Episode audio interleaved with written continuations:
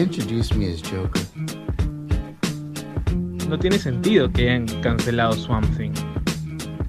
Hello there. General Kenobi. Este es el podcast con temática geek por definición. ¡Ya basta, Freezer! ¿Qué tal gente? ¿Cómo están? Bienvenidos a este nuevo programa de Super God Podcast, el podcast favorito de cultura pop, cultura freak, de este entorno geek que es el que tanto nos apasiona de Lima y balnearios. Nueva semana, nuevo programa, seguimos todavía con, con cuarentena, este el estado de emergencia nos tiene sumidos en nuestras casas y aquí llegamos para darles un poco de respiro, un poco de, de, distracción a ustedes, gente. ¿Qué tal Jesús? ¿Cómo estamos? Bien, amigo, bastante bien. Semana bastante eh, atareada en varios temas, en trabajo y también en cómic, afortunadamente. He podido leer y ver un montón de cosas. Ya te estás empezando a acostumbrar un poco a, a, al teletrabajo y poder este compartir o terminar de, de, leer ciertas cosas que antes no podías. Sí, lamentablemente hay que elegir, ¿no? Porque a veces, por ejemplo, esta semana que, que viene, o mejor dicho, la semana que ya empezó, no hay video nuevo en Nerdgeeks. Y entonces eso es porque he estado con mucho trabajo y a la vez he querido leer y ver algunas cosas, ¿no? Entonces uno tiene que elegir ahí en, en cómo gastar su tiempo, ¿no? Pero ha sido una semana bastante productiva, al menos creo yo. Sí, ahí, claro, ya la, al menos en tu, en tu caso, creo, aparte con tu... Mucho ya hemos, hemos visto tu, tus historias de la, del gran unboxing que te has hecho de, de, de, las últimas compras, ¿no? Aprovechando un poco ya esta, esta idea del delivery, ¿no? Con, con temas de librerías. Gente, por favor, apoyemos a las librerías, traten de comprar por en su medida sus posibilidades, obviamente, porque es muy probable que muchas quiebren. Hay muchas librerías que quiero comprar, lamentablemente aún no, no han habilitado ningún tipo de servicio de delivery, este, pero espero que realmente los puedan habilitar dentro de, dentro de poco.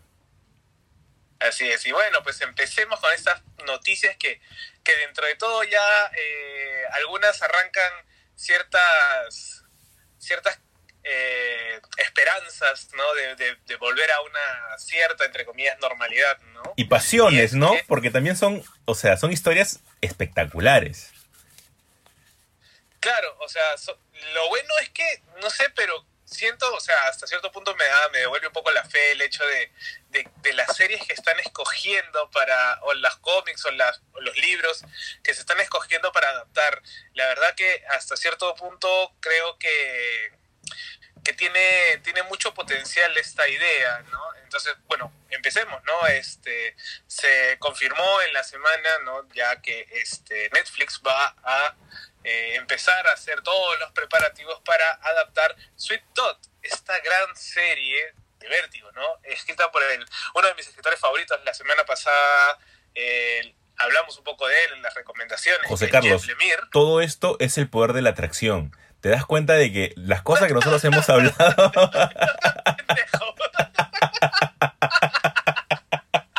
No, no, no, no, no. Una persona podría pensarlo, pero no, no, no.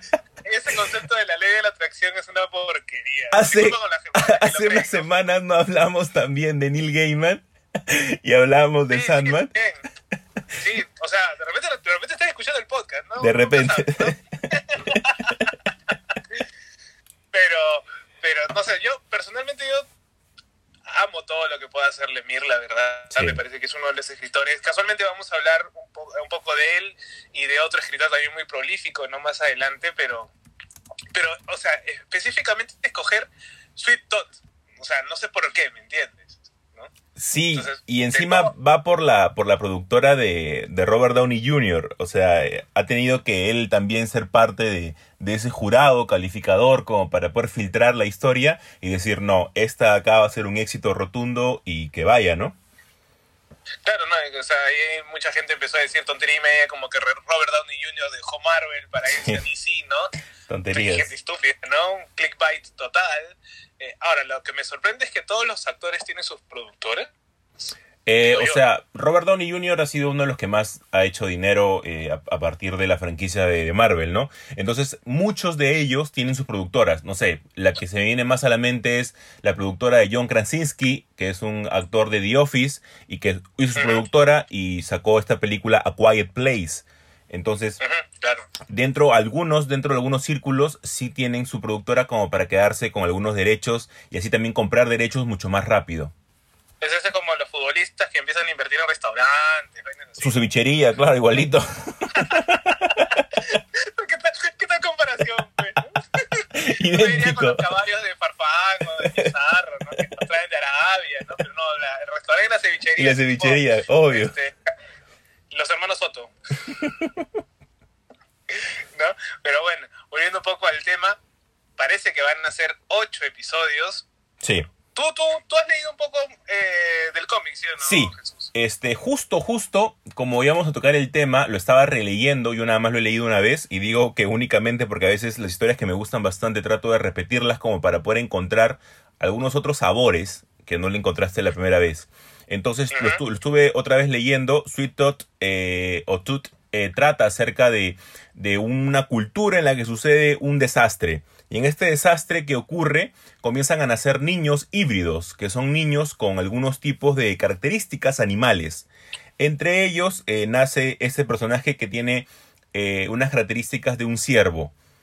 Este, después de otro incidente que sucede, se encontrará con Jepper, que es justo una especie de cuidador que lo promete llevarlo a un santuario en donde va a estar mejor. ¿Por qué? Porque existen un montón de personas, entre ellos los que piensan que la raza no debe de, de- permitir que existan estos híbridos y quieren matar a, personas como, como el buen Sweet Tot.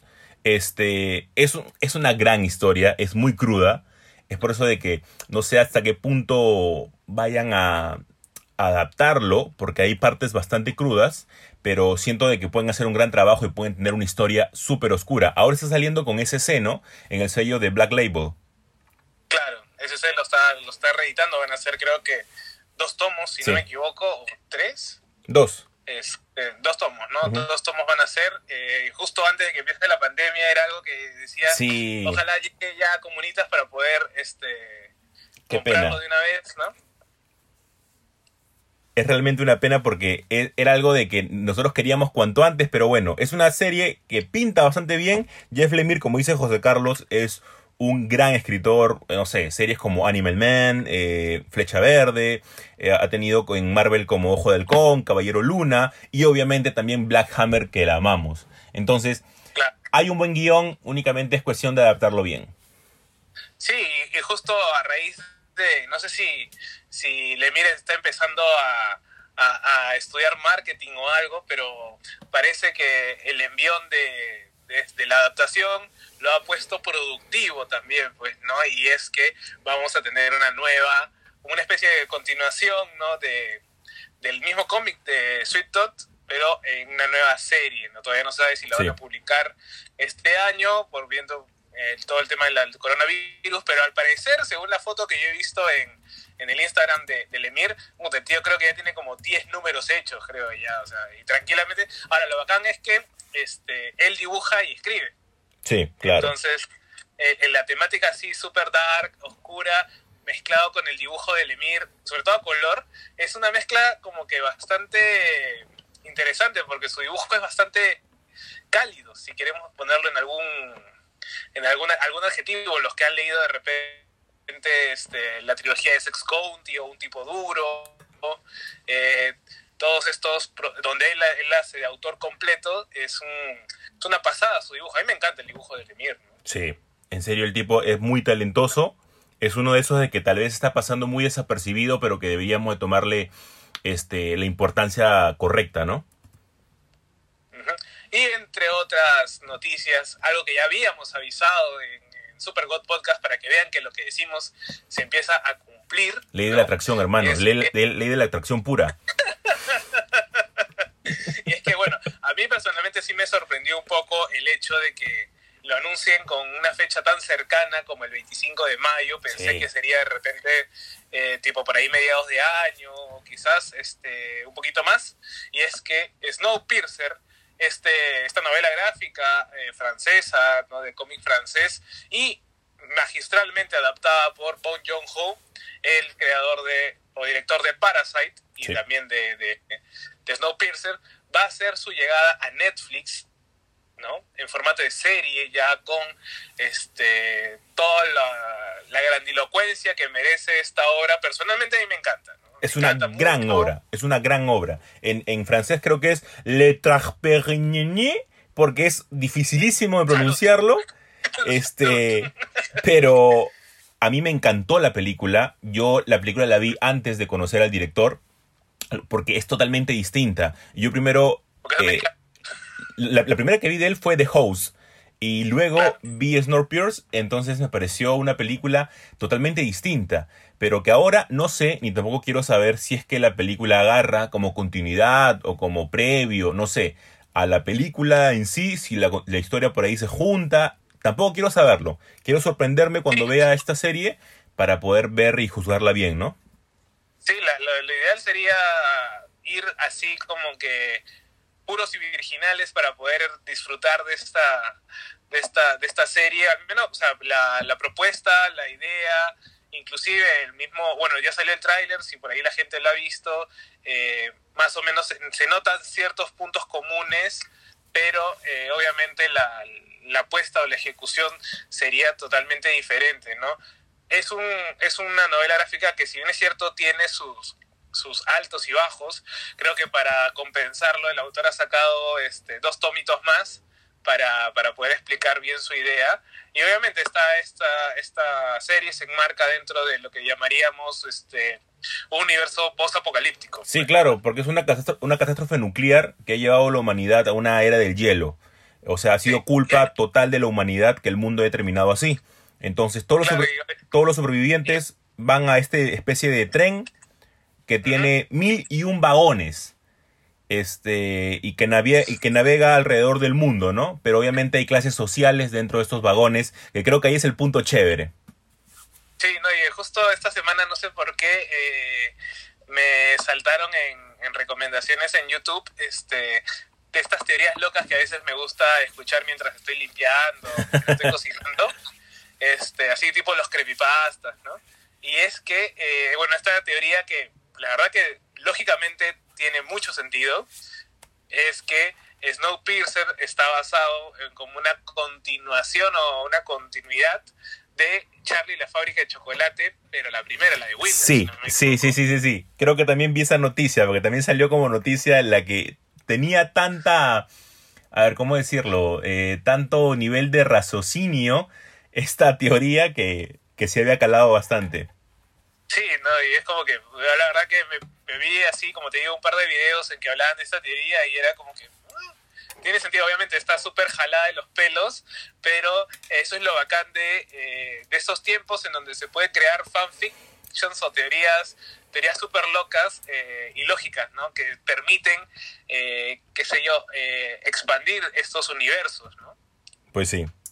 Y se estrena eh, de- dentro de un poquito más de una semana, así que ahí la tienen apuntada para que la puedan ver. Luego tenemos Así. algo por el lado de los superhéroes, José Carlos. Así es, ahí, hablando de, de expandir universos, ya no sé hasta dónde van a expandir esto, pero este CW, más conocido como el Arrowverso, eh, bueno, algunos, ¿no? La, casi la gran mayoría está en, en CW. Sí. Este, va a, vamos a tener una nueva serie de eh, Superman y Luis, y Luisa Lane, ¿no? Después de, ¿cuántos años de Smallville? Más o menos. Mm, unos 20 años de Smallville, más o menos. Más o 15. menos, porque Smallville salió, eh, a ver, eh, en el año 2001, si no me equivoco, entonces casi 20 años. Casi 20 años después de Smallville, vamos a, el Superman va a tener una nueva serie independiente, ¿no? Porque ahora ha estado saliendo en varios capítulos con Supergirl, estuvo en el crossover de Crisis en Tierras Infinitas, que la verdad no estuvo tan mal, ¿eh? Pensé que sería peor, pero estuvo aceptable. Sí, yo, yo, yo realmente, ah, no sé, ahí sí tengo un poquito de, de mi hater interior sale, y tú sabes que yo trato de contenerlo, pero... eh, Sí, porque el hater soy yo. Sí, sí. E- e- Ese es el, el- el papel que hacemos. Pero Ajá. no sé, siento de que esta serie es innecesaria. Siento de que para tal caso le hubieran dado una serie al Superman de Kingdom Come, que fue el, el Superman de Brandon Roth, que me pareció un mejor Superman dentro de esta crisis. Pero bueno, decisiones de CW, espero que haya sido una decisión correcta. Y hablando de, adaptaciones, ha salido una noticia que al menos a nosotros, niños noventeros, nos ha gustado. Sí, la verdad que creo, creo yo más me, más me he emocionado por, por el objeto que quieren adaptar y a la persona que están buscando para que la adapte, ¿no? Y es que si muchos se acuerdan, ahí como bien dice Jesús en los 90, había una serie de estas, estas cosas que se convierten en piedra durante el día y son guerreros de noche. Creo que he dictado prácticamente el inicio de del- opening, ¿no? Este, y nada, nada más y nada menos que gárgolas. ¿Cuántos nos acordamos de Goliath? ¿No? Es una gran serie, o sea, es una serie que se estrenó en el año 94, que tuvo tres temporadas y que de por sí la premisa te la contaban en el opening, ¿no? Que eran este, criaturas que obviamente este, ayudaban a los humanos y después los humanos, o sorpresa, los traicionan. Y, este, y obviamente caen en esa especie de maleficio donde despiertan en la ciudad de Manhattan en un, en un rascacielos del magnate David Sanatos. Ujú, Todavía sana, entonces se llama el, el, el muchachón. Para este. colmo. Sí, la verdad que creo que creo yo, si no, no me falla mucho la memoria, Gárgolas fue un gran boom. Es más, la razón por la que sea una noticia ahora es que como está en Disney Plus, la gente la ha vuelto a ver. Sí. Y es una serie que ha envejecido bien. O sea, está bien hecha. O sea, las tramas, los personajes, aparte de cariños con los personajes, sobre todo, todo este, Con Goliath principalmente, Ay, ¿no? siempre me olvido el que está con. Claro, o sea, te das cuenta que Goliath es un líder nato, que, que no es que sea perfecto, sino que sabe aprender, sabe desaprender, sabe admitir sus errores. Es un buen ejemplo de, de, de- de liderazgo y demás. Pero a mí me, me vacilaba mucho el, el- el que tenía, el que estaba tuerto, que no me acuerdo de su nombre. Ah, que era Este, como que el segundo al mando y el más viejo. Claro, el que usaba la espada y todo, ¿no? Ujú. Entonces, cada personaje en Gárgolas tenía como que cierto rasgo dis- distintivo y la verdad que eso era lo que jalaba a la gente, ¿no? Y obviamente el creador de... Es más, tuvieron su cómic, si no Sí. me equivoco. Y, y el gran este Martín Pasco escribió uno que otro número para ahí también, ¿no? Que recordamos la semana pasada. Y lo que tú Y- dices eh, eh, es muy, es muy interesante porque es, ha sido por parte del creador a pesar que él no tiene los derechos. Claro, o sea, es que creo que se, se, se empezó a dar cuenta de que la gente estaba volviendo a hablar de gárgolas, estaba, eh, ¿cómo se dice?, redescubriendo. Muchos, muchos ah, papás, imagino que la han querido ver con sus hijos porque es una buena serie. Es más, el merchandising creo yo que es, es de los más buscaditos ahora. Sí. ¿no? Entonces, este, como que bueno, fue y, y obviamente le pasaron la voz de que había una persona que también se había interesado, que es nada más y nada menos que el gran Jordan Peele, ¿no? Reconocido por estas películas como As, como este Get Out, ¿no? Eh, de toda la Zone que está haciendo ahora, bueno, no sé si él acabó, pero La primera temporada, claro, de la nueva Twilight, Twilight Zone para Prime Video. ¿no? Entonces, este, es, él también se interesó mucho y obviamente si juntamos Gárgolas y Jordan Pelé y tú dices, brother, conociendo el trabajo que hace este muchacho, Gárgolas sería absolutamente un éxito muy, muy alucinante, ¿no? Totalmente. Y, lo que tú dices es bastante gracioso y curioso porque es el creador, a pesar que no tiene los derechos, dice que sería una buena idea hacer un live action y le dicen, oye, por si acaso en el 2018 vino Jordan Peele y dijo, oye, por si acaso me encantaría hacer una adaptación en una película este, para Disney de, de gárgolas. Obviamente esto, él lo dijo antes de la creación de Disney Plus.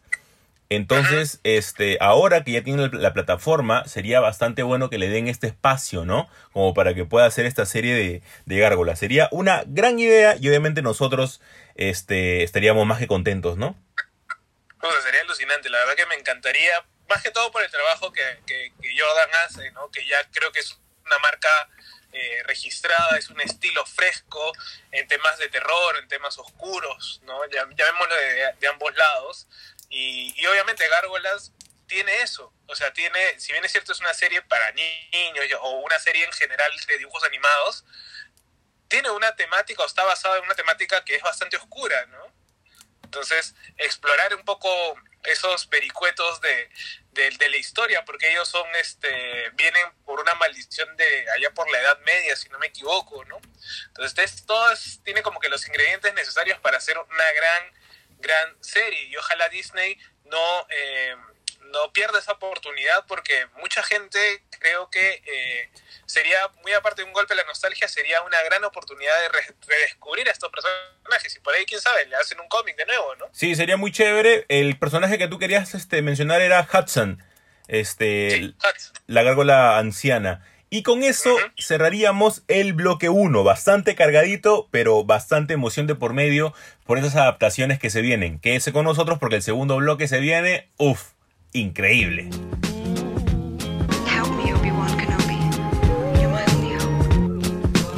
¿Qué pasa contigo? ¡No te muevas! ¿No ves que te voy a matar?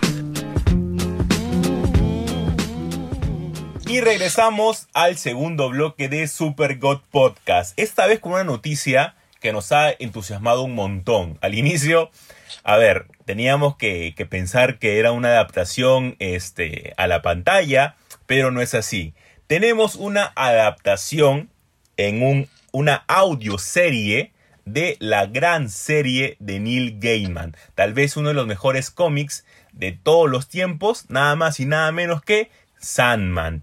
José Carlos, cuando, cuando tú esta noticia la escuchaste por primera vez, ¿qué te pareció? La, verdad que yo hubiera esperado, yo en mi corazoncito pensaba que iba a ser algo sobre la serie live action que querían hacer con Netflix y todo lo demás, ¿no? Pero después cuando dije, "Mm, es muy pronto, debe ser el audio, ¿no? Este, intuía, porque alguna vez había leído algo de que querían adaptarlo también así como una especie de, de radionovela, ¿no? De, de, de Satman. Y dije, bueno, pues no, bacán, ¿no? O sea, uno, es, así como estos libros, ¿no? Que también le sacan su audiolibro y está muy de moda, eh, mientras que una gente está como que trotando o está caminando, e ir escuchando el audiolibro, ¿no? Entonces dije, bueno, pues no. Pero lo que no me esperaba era la gentaza que iba a tener.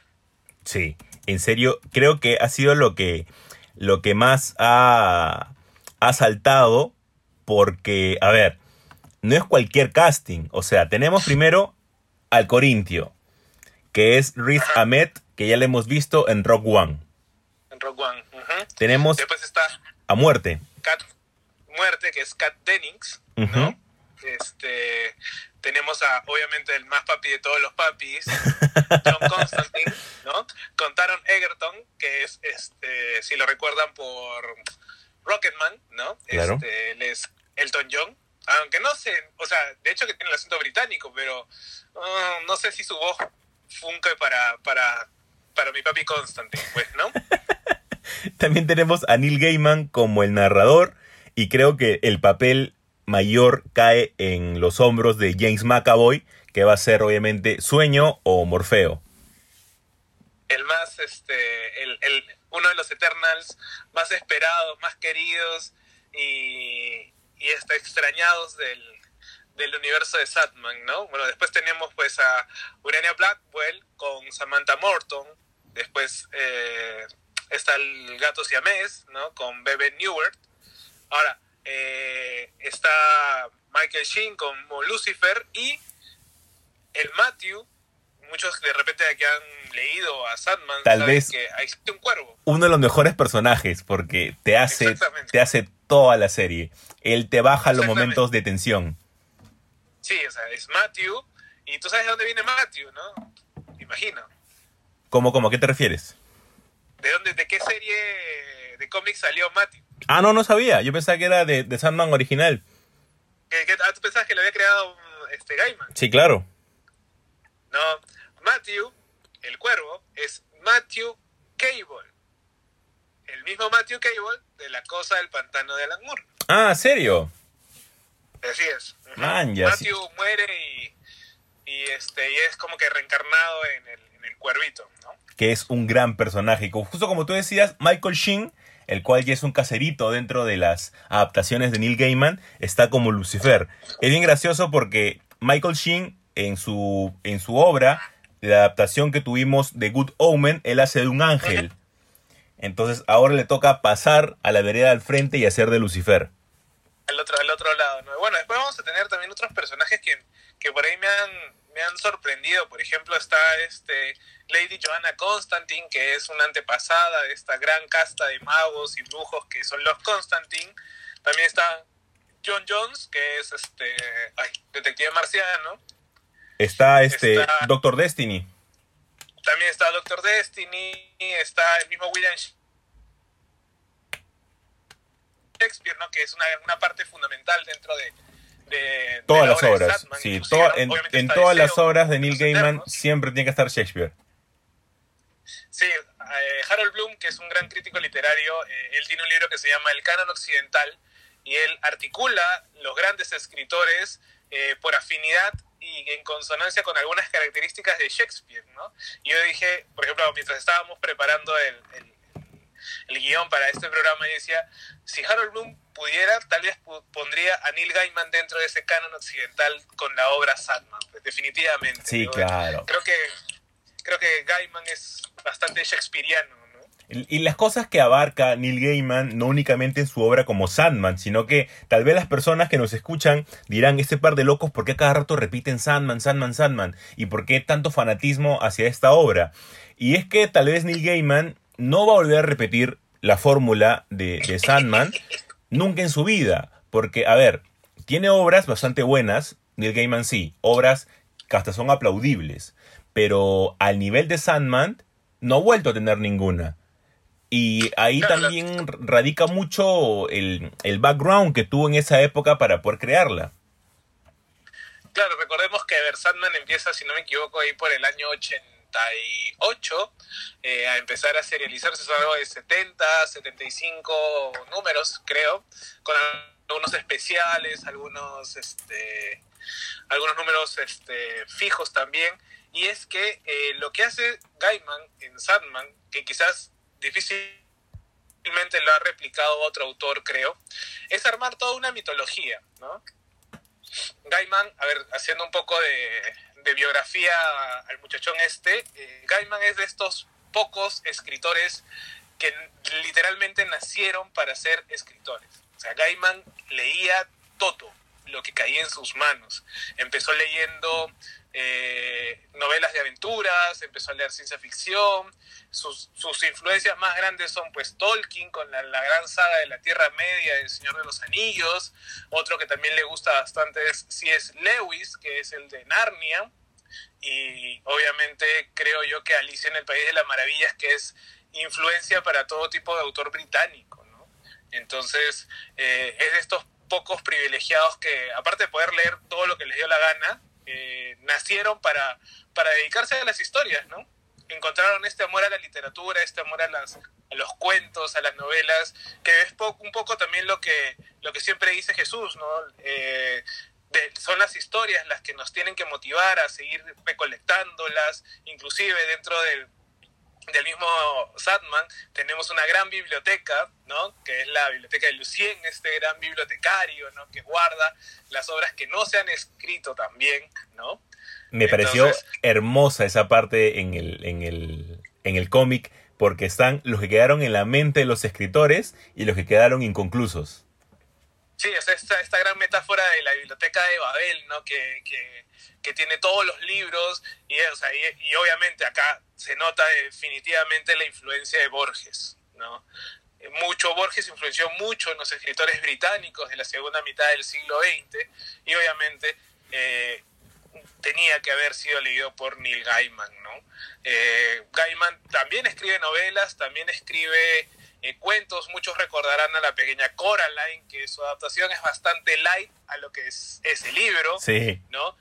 Y que siempre, ahora no sé si, si, si tener que decir que la, que la obra de Gaiman es más terror o simplemente son historias eh, que tienen cosas lúcidas como cosas oscuras como todo en la vida. No sé si enmarcarlo dentro del terror. Eh, creo que creo que terror no tanto, yo creo que más que todo como mágico, porque, a ver, tiene muchos eh, factores que son de terror, como por ejemplo las brujas. El tema de brujas, yo en los libros que, que he podido leer de Neil Gaiman, me he encontrado con cuatro o cinco veces que habla de brujas. No sé, eh, lo que me viene a la mente es El océano al final del camino, este, el libro del cementerio y la última que he leído, Good Omens, ¿no? O Buenos Presagios. Siempre habla de brujas y siempre habla de demonios y cosas así. Entonces siempre está presente con, con ese tipo de literatura que él nos expresa. Pero justo lo que tú decías, qué importante es que también escriba libros y que también escriba cómics y que también entre al, al lado superheroico, porque él también ha escrito para, para Marvel y él también ha escrito para, para DC con, con Batman, con qué le pasó al, al, al- cruzado. Claro, entonces se dan cuenta de que ahí está la fórmula. La fórmula es inmiscuirnos en todo este mundo, no únicamente quedarnos en una partecita. Claro, yo imagino, a ver, este, Gaiman ya venía, si bien es cierto, él quería ser escritor, como, como bien siempre lo ha mencionado nuestro amigo Hans, ¿no? que es un gran fanático de, de Gaiman y que muy probablemente nos quiera matar después que hagamos un especial sin invitarlo, ¿no? obviamente. pero este pero él quería ser escritor y él, y él lo primero que escribe, que es algo que él no saca con su nombre, que es una biografía de Durán Durán, ¿no? Sí. eh, se da cuenta de que, de que sí tiene madera para eso y es, y casualmente uno de sus también muy importantes eh, inspiraciones es Alan Moore. Sí. Él cuenta que, eh, que estaba leyendo, en- le cayó un número de La Cosa del Pantano de Alan Moore allá por el año 84, si no me equivoco, si no es 86, y, y leyó eso y leyó con tanta eh, fascinación que dijo, quiero hacer esto, ¿no? Y él mismo, además, él mismo lo cuenta y que después se encontró con, con Alan Moore en una, en una convención y le dijo, oye, Alan, este, ¿cómo se hace un guion de cómics, no? Y él le dice, mira, arrancó una hoja, dijo esto más o menos como es, eh, que yo dudo porque si recordamos los guiones que él usa para Watchmen, que son hojas y hojas para un solo panel, este no sé qué le habrá dicho a, a Neil, ¿no? Pero la cosa es que Gaiman también empezó a, a querer inmiscuirse, ¿no? Dentro de este mundo del cómic que le permitía otro tipo de lenguaje, ¿no? El tema Claro. de, del dibujo, el mero, el mero diálogo, es, es creo que lo que le encantó del medio y que supo aprovecharlo muy bien, ¿no? Tenemos historias geniales como Orquídea Negra, por ejemplo, ¿no? Claro, o como Eh, casos violentos. Claro, ¿no? O sea, creo, inclusive está el corazón de Arlequín también, ¿no? Que es muy shakespeariana, volviendo un poco al punto de Shakespeare, ¿no? Y él, eh, él- él- él que, sácame de una duda, él tiene que ver una historia dentro de Swamp Things, dentro de Shaggy God Stories. Claro, pues el- justo acá la, acá la tengo al costado porque estaba revisando un par de cositas. Este, Que es lo arte de Minola, ¿no? No, claro, él, él- la cosa es que es un, es un anual. Él tiene dos historias en Something, que es Jack el Verde, que es obviamente inspirado un poco en Jack y las habichuelas mágicas, ¿no? Es bastante fantasiosa, como a él le gustan también ciertos de sus... Claro, ¿no? si no me equivoco, lo- esa de ahí es publicada en este en los días de medianoche de Neil Gaiman. Creo que eso no se ha puesto en, en español hasta ahorita. No, sí, claro, está en Leyendas del Abismo. Ah, caray, mira, eso no sabía. El Le- Leyenda del Abismo son dos tomos de Neil Gaiman, en donde ahí está dentro Orquídea Negra, está La Cruzada de los Niños, está este Sadman Midnight Theater, que es este intento por juntar al Sadman de los años 40 con el Sadman Morfeo, ¿no? Y hacer como una especie de línea genealógica. Una, una historia bien, bien, bien loca, ¿no? Y ahí en el tomo, este que es tomo 2, está la historia de Jack el Verde, y también está el anual número 5, si no me equivoco, que es el de El Hermano Poder por el Flower Power, que es de quizás uno de mis personajes también muy importantes y muy queridos dentro de, de Something, que es Chester, Chester Williams, ¿no? Entonces, este... Es más, él tiene una historia que nunca la han publicado, Gaiman, que es de Constantine. Aparte del Abrázame, ¿ah? Eso te iba a decir. Pensé que, que iba a ser Abrázame. No, no, Abrázame, todos sabemos este, este gran número que, De Dave McKean. que de- con Dave McKean, ¿no? Su, su íntimo amigo con quien hace sinergia y todo lo que escriben y, y dibujan son, son este, hermosuras y son dignos de premios Eisner, ¿no? Pero, pero él tiene una sobre que a, a los mágicos todo se vuelve loco, ¿no? Claro. Entonces, este, esa es de las de las cosas que, que, tiene Gaiman, ¿no? Esta idea de, de cierta mitología y fantasía, obviamente, que creo que es el punto fuerte y, y, lo que hace que Gaiman sea el autor que, que es hasta ahorita. Sí, y no tiene miedo de, de entrarle a otros sectores, ¿no? Por ejemplo, en cuentos tiene un cuento que a mí me encanta, que es, es Los Lobos en la Pared, que también lo, escribe, este, lo dibuja, perdón, Dave McKean, que es extraordinario, acerca de una niña que dice que hay lobos en la pared y sus padres no le creen. Plot twist, al final sí habían lobos en la pared. Y también tiene este, este cómic de la última tentación de Alice Cooper, que hasta ahora no lo consigo y no he podido leerlo, pero que también pinta bastante bien. Es un, como dice José Carlos. Sí no lo, Sí, amigo, dime. ese sí no. Ese sí no lo, no lo- había escuchado, ¿ah? Sí, el de Alice Cooper. la última tentación de Alice Cooper que ya me imagino por qué rumbo va a ir, pero le, le tengo muchas ganas de, de- de poder leerlo. Como dice José Carlos, es un artista increíble, es un artista en todas sus letras y que con este, con este audiolibro que sale por Amazon va a costar aproximadamente 35 dólares y que después, antes de fin de año, se rumorea que va a salir en otros idiomas. Así que si no dominan el inglés, pueden esperar un poquito, pero la idea es escuchar también a Neil Gaiman ahí como, como narrador. José Carlos, ¿algo más que decir antes que termine este bloque? Sí, no, yo creo que, que hay que, si bien es cierto, eh, yo siempre voy a decir que Gaiman no es, no es el mejor para mí, es alguien a quien yo siempre vuelvo, es alguien a quien yo, este, que cuando a veces estoy bajoneado de, de cosas por leer y que no quiero leer nada, siempre vuelvo a leer algo de Gaiman porque eh, es ese amor por las historias y por los libros y por los cuentos inclusive que, que, se contagian con la palabra, ¿no? Eh, podríamos decir que, que sus mejores historias en, en cómics eh, son Sadman, son Orquídea Negra, pero quizás hay que ir un poco más allá, ¿no? Hay que ir un poco más a, a la motivación de, de, de Gaiman para escribir y, y que es lo que, lo que personalmente yo valoro más. Me gusta mucho eh, poder crear una mitol que haya podido crear una mitología como es el, todo el universo de Sandman, que ahora tenemos inclusive el Sandman Universe, que bueno, para algunos les gusta, otros no. Este, No entremos en ese tema, amigo. No entremos en ese tema. No, no, no. No, ahí tendríamos que hablar solamente de Sadman y cómo entendemos, como tú bien dices, el, el universo de Sadman, ¿no? Pero yo, por ejemplo, voy a recomendar, sí, quizás este eh, un, un libro, de, un cuentito, ¿no? Que se llama eh, eh, Fortunately the Milk, que traducido al español, no sé por qué lo han hecho así, que es el galáctico, pirático y alienígena viaje de mi padre. Sí. Es un cuento ilustrado, si no me equivoco, por Scotty Young. Eh, pequeño, corto, lo pueden encontrar inclusive en PDF, creo. Este, es muy gracioso, es muy eh, imaginativo, fantasioso, que la verdad que si uno está bajoneado, eso te levanta altamente, pues, ¿no? Te vuelve las ganas un poco de vivir, ¿no? siempre es bueno, siempre es bueno. O sea, eh, ese tipo de historias que tiene Neil Gaiman siempre son mágicas y siempre te van a dejar con una gran sensación cuando termines de, leerlas. Y con eso cerramos el bloque 2 y se viene el bloque 3, que en serio, ¿ah? Lo digo en serio. Yo sé que digo que todos los bloques son buenos, pero este bloque de acá que se viene, ya que va a estar de candela. Así que no se lo pierdan.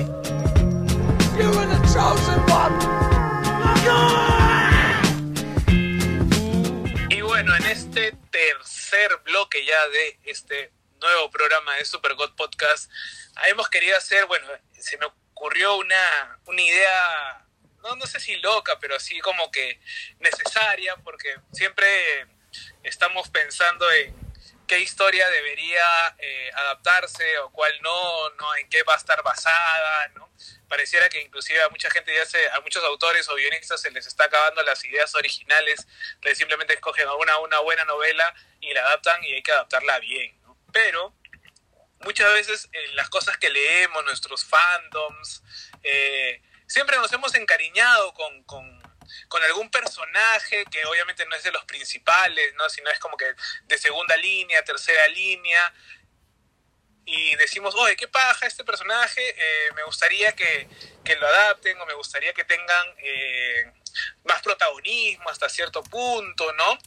Y este y cuando adaptan el, el cómic o la serie o el libro donde está metido, eh, no lo hacen bien o le dan un poco porque de repente no aportaba mucho para ese tipo de historia, Pues sí. ¿no? Y como que, como que a uno le puede dejar este un sabor de boca bastante amargo, ¿no? Entonces acá en este bloque vamos a hacer quizás el experimento de hacerle justicia a esos personajes olvidados. Esos personajes que a veces necesitan eh, sus propias historias o que sería muy bueno que le cuenten sus propias historias, ¿no? Como ese experimento que van a hacer ahora con, con las criaturas de la fosa, creo, de Aquaman o de las Amazonas que van a hacer con, con Wonder Woman, ¿no? Entonces, más o menos yendo por ahí, ¿no? Entonces, Jesús y yo vamos a escoger alrededor de tres personajes de nuestros diversos fandom, de nuestros divers- diversos eh, gustos, ya sea en animes, ya sea en propios mangas, inclusive cómics, libros, ¿no? Eh, que no han recibido la justa y necesaria atención y que tranquilamente podrían aguantar una serie o una novela o una película, ¿no? Perfecto, amigo. A mí me parece una idea que cu- cuando José Carlos me la propuso, me pareció, dije, pucha, tengo que estudiar bien esto porque tengo que decidir, pero ahí le comencé a dar vueltas a la idea y me pareció bastante interesante porque te comienzas a fijar en los personajes y no tanto en la historia. José Carlos, ¿tú quieres comenzar? Claro, yo empiezo, yo empiezo con, con, con un manga, ¿no? Con una manga anime en realidad, eh, que es un personaje que, que creo yo que, que se robaba los reflectores al momento que aparecía, ¿no? Y voy a hablar de eh, Shikamaru Nara de Naruto. Gran personaje. Yo me vi, eh, es más, cuando empecé a ver Naruto y llegué a Shikamaru, creo que mi motivación por el, por el, por ver el manga, o mejor dicho, ver el anime, eh, era eh, qué más me podría dar este personaje, ¿no? Que me parecía espectacular, es más, en el arco de, de que él tiene con Azuma, ¿no? Y con los Akatsuki, eh, es bastante intenso, bastante duro además, ¿no? Entonces, eh, como personaje, como construcción, es un personaje que lo han mantenido dentro de los, de los límites de él, dentro de lo que el propio crecimiento del personaje necesita, a comparación de lo que quizás le hicieron a Rock Lee, este, pero yo sí tranquilamente podrías hacer una miniserie del, mismo manga o una miniserie en anime de Shikamaru y, sobre todo si vas a poner a, a Temari porque quizás es mi, pareja eh, favorita dentro del, del universo de anime, ¿no? Y este y que fue construida muy bien, ¿no? Y aparte que dibujaron bien a, a, a- Temari. Mira, justo ha- hace poco hablaba con, con Pancho Hermosa. Pancho es uno de los. Es un hombre bastante geek. Él es un grande de la- del mundo de la publicidad, un creativo bastante bueno. Y él justo eh, esta, esta cuarentena está aprovechando para. Y ya, mejor dicho, aprovechó. Ya terminó todo Naruto. Y justo hablaba con él en la semana y me decía de que hay pocos, bueno, hemos llegado a la conclusión de que hay pocos personajes en Naruto que realmente el autor le, ha- le hace justicia y no son mero relleno, ¿no? Y tal vez Shikamaru es uno de ellos. Sí, no, este. El autor que. ¿Cómo se llama? Siempre me olvido su nombre. Eh, bueno, el autor de, de Naruto, este. Kishimoto. Kishimoto. Kishimoto, este. Al final en, en, en Shippuden, ¿tú, ¿tú has visto ya terminaste de ver o no? No, todavía. Yo recién acabo de pasar la muerte de. de justo del, del maestro de. de Shikamaru. ¿De Suma? De Suma, sí. Es, es muy, muy, muy, muy dura esa. Sí, es muy ¿Y buena. Y, y viste la, la escena donde el papá de Shikamaru le dice como que, hijo, ven, y están jugando el, el ñogi, eh, este como una especie de damas o ajedrez que Al manjo. Y, y se pone a llorar. Sí, claro. Ya pasé esa escena. Muy buena. Muy, muy buena. Puta, En la es, que dice. es- es demasiado. en la ¿no? que Esa- dice esa que- tiene que dejarlo ir. el- sí, me parte el corazón, me parte el alma y, y a veces de vez en cuando la pongo en YouTube simplemente para, para para llorar. ver masoquismo. Bueno, como para seguir por el lado de manga, eh, lo he estado pensando mucho. Y hay un personaje que a mí me gustó un montón dentro de lo que es Pluto, que es Geshin. Eh, Geshin es un robot detective de la Europol, este, el cual es considerado el mejor detective robot de todos los tiempos. Yo creo de que si es que hacen una serie a partir de ese personaje, del mejor detective robot de todos los tiempos, que es obviamente también una inspiración dentro de lo que es la creación de Osamu Tezuka de Astro Boy, yo creo que harían una obra espectacular. Que le pongan casos crudos y que obviamente este, este dilema de que los robots no sienten tipo a- Isaac Asimov sería increíble. Yo, yo pienso que ahí tienen un guion y una historia espectacular porque no únicamente se queda, vamos a combinar, por ejemplo, un Yo Robot con este con Astro Boy, porque tienes no a un detective humano, sino tienes a un detective este robot que piensa que es humano. Entonces, yo creo de que aún todavía esas leyes de la robótica de Isaac Asimov todavía no se han explotado al 100% y que todavía tienen muchísimo que dar. Entonces ahí sería una gran idea para una serie, no una película, creo que se quedaría corto, sino una serie sería lo ideal. Claro, ahí, como bien dices, la, la- quizás uno de los terrenos, eh, y creo que es porque no, hasta cierto punto no le han, des- no le han eh, descubierto el potencial a las tres leyes de la robótica de Asimov, porque creo que las piensan como, no, lo que venden son los robots que matan gente. Claro. ¿no? O como lo como el tema del cyberpunk, ¿no? De esto tipo eh, Blade Runner, ¿no? Es este libro de, de Philip K. Dick, ¿no? Este tipo de, de distopías eh, en donde es imposible quizás un, una coexistencia entre humanos y robots, ¿no? Y creo que creo que como bien dices en, en, el caso de, de este detective, sí podría aportar y aportaría, aparte que sería fresco, yo creo que este tipo de historias de estos personajes de segunda, tercera línea son hasta cierto punto eh, frescas y renovadoras dentro del, del, del fandom o dentro de la franquicia y dentro del género también. Te permite muchas más libertades que, que otro tipo de, de personajes de primera línea como, como quizás el mismo Astro Boy, por ejemplo, ¿no? que tienes que mantener eh, la, la, caracterización del personaje y no te permite salir más allá de los, de los parámetros. ¿no? Claro. ¿Y en cómic, ¿No? qué tienes pensado? Yo, yo iría eh, por este personaje que te digo, de, que le hablamos en el blog que pasado de, de Gaiman, eh, de Chester Williams. Me parece que es un personaje eh, importante dentro de la, de, la narrativa del, del, del, del cómic, inclusive de cómo, cómo inicia. O sea, este es un personaje que, que lo que hace es encontrar una fruta, bueno, para los que han leído Swamp Thing y los que no, este, eh, él tiene un, como una especie de frutos, ¿no? Una, un árbol obviamente da frutos y estos frutos son altamente psicodélicos, ¿no? Ahí Alan Moore tenía que meter un poco la droga. Obvio. Y, es, eh, y, y, Chester encuentra uno de estos, estos, este, estos frutos psicodélicos, pero él no llega a comérselo, sino que sabemos los efectos por las otras personas que llegan a, sí, a, a, a comérselo, pero este personaje es netamente un hippie. Él está en contra de Vietnam, él está en contra del armamento nuclear, él está en contra del muro de Berlín, él lee novelas eh, contra cultura, escucha rock psicodélico, ¿no? Entonces, es un personaje que, que a todas luces podría ser inclusive hasta un perdedor, ¿ya? Es más, en el número donde nace, que es el número 43, si no me equivoco, de la cosa del pantano, eh, él es un perdedor, es alguien que abusa, abusa a todo el mundo, pero después adquiere un, un cariz en este, por ejemplo, en este anual que, que escribe Gaiman, en donde él se hace el, de sus conocimientos sobre el flower power, que es esta corriente eh, de los 60, que no es netamente de los hippies, sino es más que todo de, de los, de los psiconautas, eh, que él es necesario para entender mm, las tramas que, que, desarrolla Gaiman, ¿no?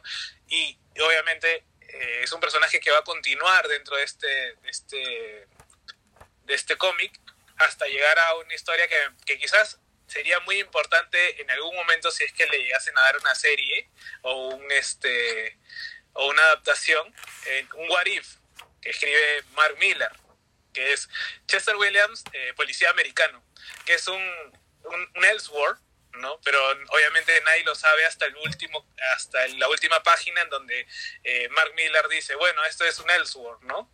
Eh, en donde Chester se vuelve todo lo contrario a lo que había sido en algún momento, ¿no? Se vuelve un policía, él había sido un profesor antes, se vuelve policía, está en contra de las drogas, está en contra de, de todo lo que tenga que ver con libertades, ¿no? Es que quizás en, en su momento a la gente que, que, leía la serie continuamente le debió sorprender y hasta cierto punto casi tiran el cómic o lo rompen, así que no llegaban al, al, al final de la, de la página.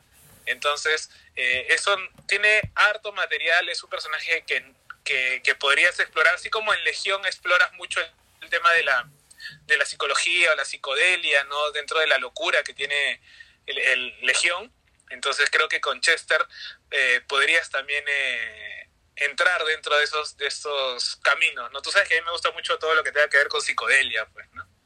Sí, es, y es bastante bueno, yo creo de que así harían harían un buen trabajo, tú has puesto los ejemplos, ¿no? Tipo Legion, en la que aborden más eh, este, este tema de la locura y del lado mágico combinado, ¿no? Claro, sí, creo que, que es bastante eh, atractivo, creo, ¿no? Es más, creo que ya, bueno, yo ya estoy por, por empezarme a ver la, la tercera temporada de Legion y obviamente es un... Es, es una serie que no, no ha sido valorada en su momento. Sí, no, no para nada. Creo, para que, nada. Tiene, creo que tiene su, su, su fandom, tiene su, su, sus seguidores, pero no... Pero son justamente estos, o bien por el personaje, o bien por la temática eh, psicodélica, que es la que atrae, atrae y, y, y estimula verla, ¿no? Pues sí. En tu caso, ¿qué, qué, qué otro personaje podrías por, mi, por mi, lado, por el lado heroico, por así decirlo, yo me voy a, a, la mitad más o menos, porque en serio desde que leí Omega Men le ha agarrado un cariño más especial a este personaje y se ha convertido en tal vez uno de los de, de mis Green Lantern favoritos. Hablo de nada más y nada menos y nada más que el señor Kyle Rayner. Me parece que si es que harían una serie en especial de ese señor como linterna verde, porque siempre, a ver, el dilema siempre está, agarramos a John o agarramos a este... Ah, se me fue el nombre ¿A del... John? ¿Perdón? ¿A Hal? Por, por eso, agarramos o a Hal Jordan o a John. Siempre está ese dilema. ¿Tú crees que John Stewart? Sí, claro, está en la lista definitivamente. Yo creo que la gente pensaría más en Guy Garner, ¿ah? ¿eh? No, yo creo de que la lista Mira, fácil, esto da para una encuesta.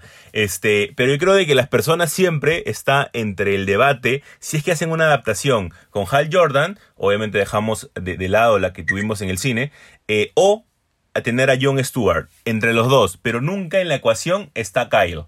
Nunca.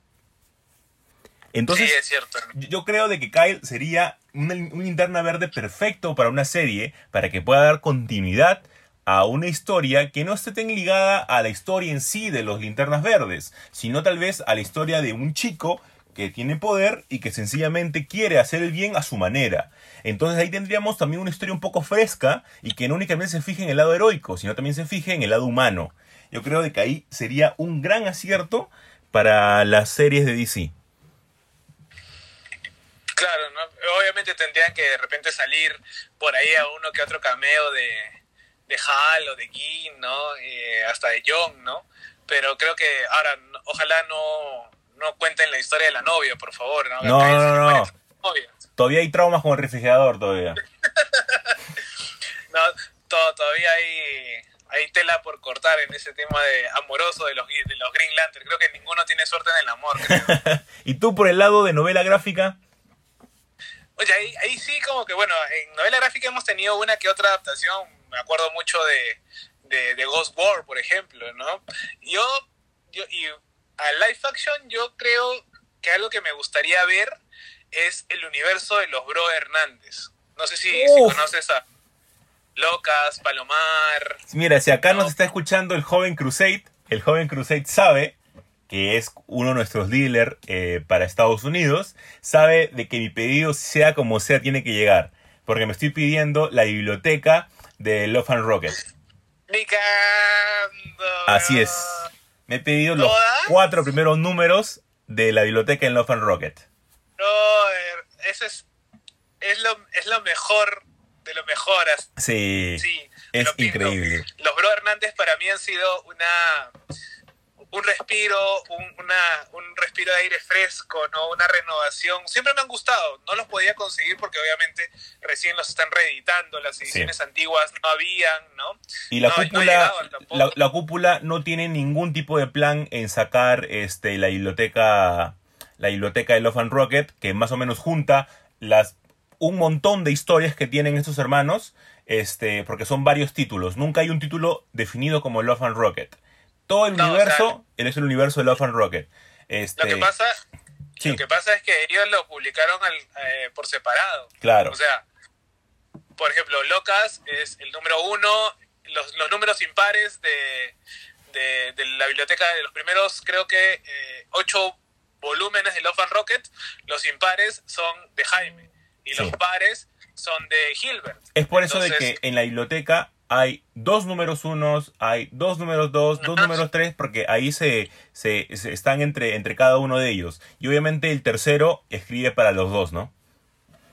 Entonces, eh, sí, yo me encantaría ver el, el universo de Locas, al margen de que sea una historia eh, entre norteamericano, independiente, hasta latinoamericano, creo que al igual, y, y es algo que yo siempre voy a re- recalcar, es que tiene todo un universo propio. Sí. O sea, las perso- los personajes que están dentro de, de, de Locas, que es de Jaime o de Palomar, que es el de, el de Gilbert, y yo me voy a centrar más en Locas, que es que el, el que más me ha gustado, porque lo leí ahí por, por CBR, este, ver a, a Maggie Chascarrido, ver a, a, este, a Penny Century inclusive, ¿no? A, a Hoppey. Penny ¿no? Century, que justo recién acaba de sacar una, una historia en la cúpula también.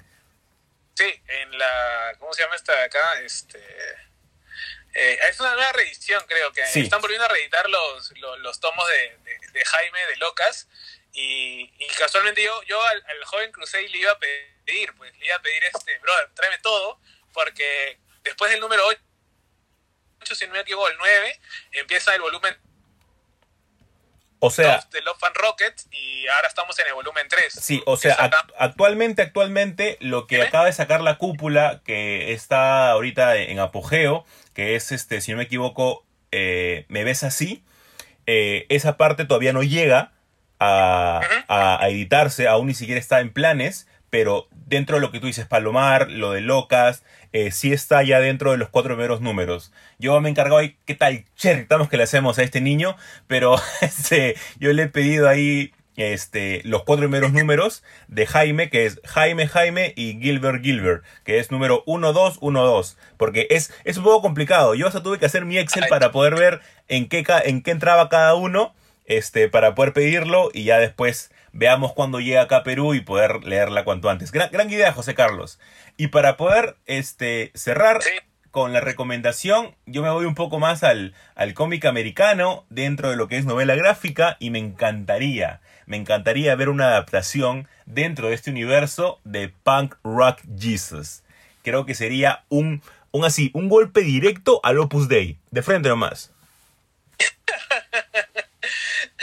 Sí, definitivamente creo que, que, que la historia de, de Sean Murphy, ¿no? En, en Pack Rock Jesus eh, levantaría polvo, ¿no? Eh, ¿no? No creo que al mismo nivel de, de la última tentación de Cristo que sacó este Scorsese, creo que es. Scorsese, ¿sí? No. Sí, está bien. Sí. Eh, no creo que al mismo punto, pero sí va a estar bastante eh, eh, peliagudo ese asunto si es que la llegan a hacer, ¿no? Mucha gente imagino que se pondría en contra de, de, de esa realización. No sé por qué nunca se fueron en contra del cómic, ¿no? Eh, que de por- repente mucha gente no lo ha leído. Por un tiempo sí se fueron, pero creo que como los primeros números abarcan a un niño no- normal únicamente con unos problemas por la organización que, se que maneja el clon, este, pero después ya se vuelve mucho más este, intensa, ¿no? Y era demasiado tarde para pararla. Sí, yo creo que, que, que si bien es cierto, es anticlerical y todo, pero también es una historia bastante fresca. Sí, o sea, no es, es, es algo no es básico, ¿no? O sea, es la historia radica, eh, para las personas que no lo han leído, es eh, que toman del manto sagrado este, parte del ADN de Jesús y lo, lo clonan. Agarran a una mujer virgen y agarran el, el, el- el óvulo y obviamente crece un nuevo salvador. Toda esta organización que lo hace trata de encontrar nuevamente al Mesías, ¿no? Entonces, eh, sí, que trae polvo, trae polvo, pero sería muy bueno verlo en un live action.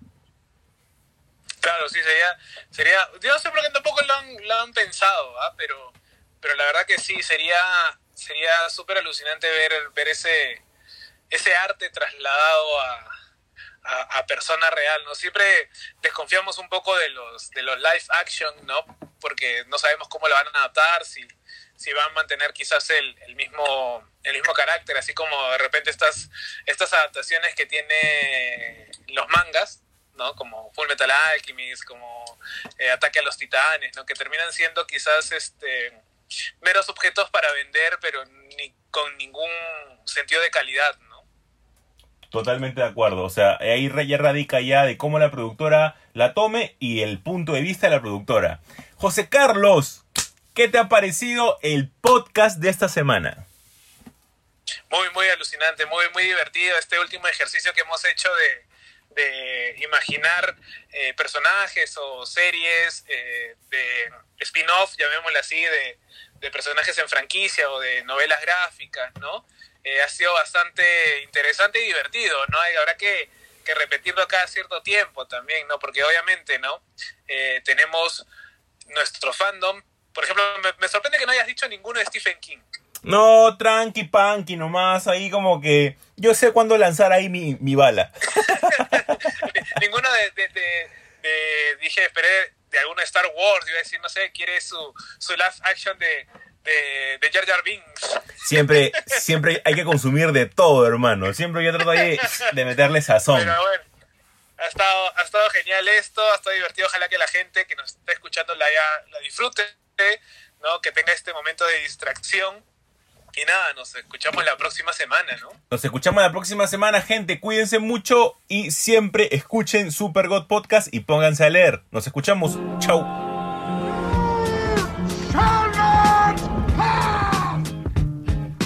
When you bring me out, can you introduce me as Joker?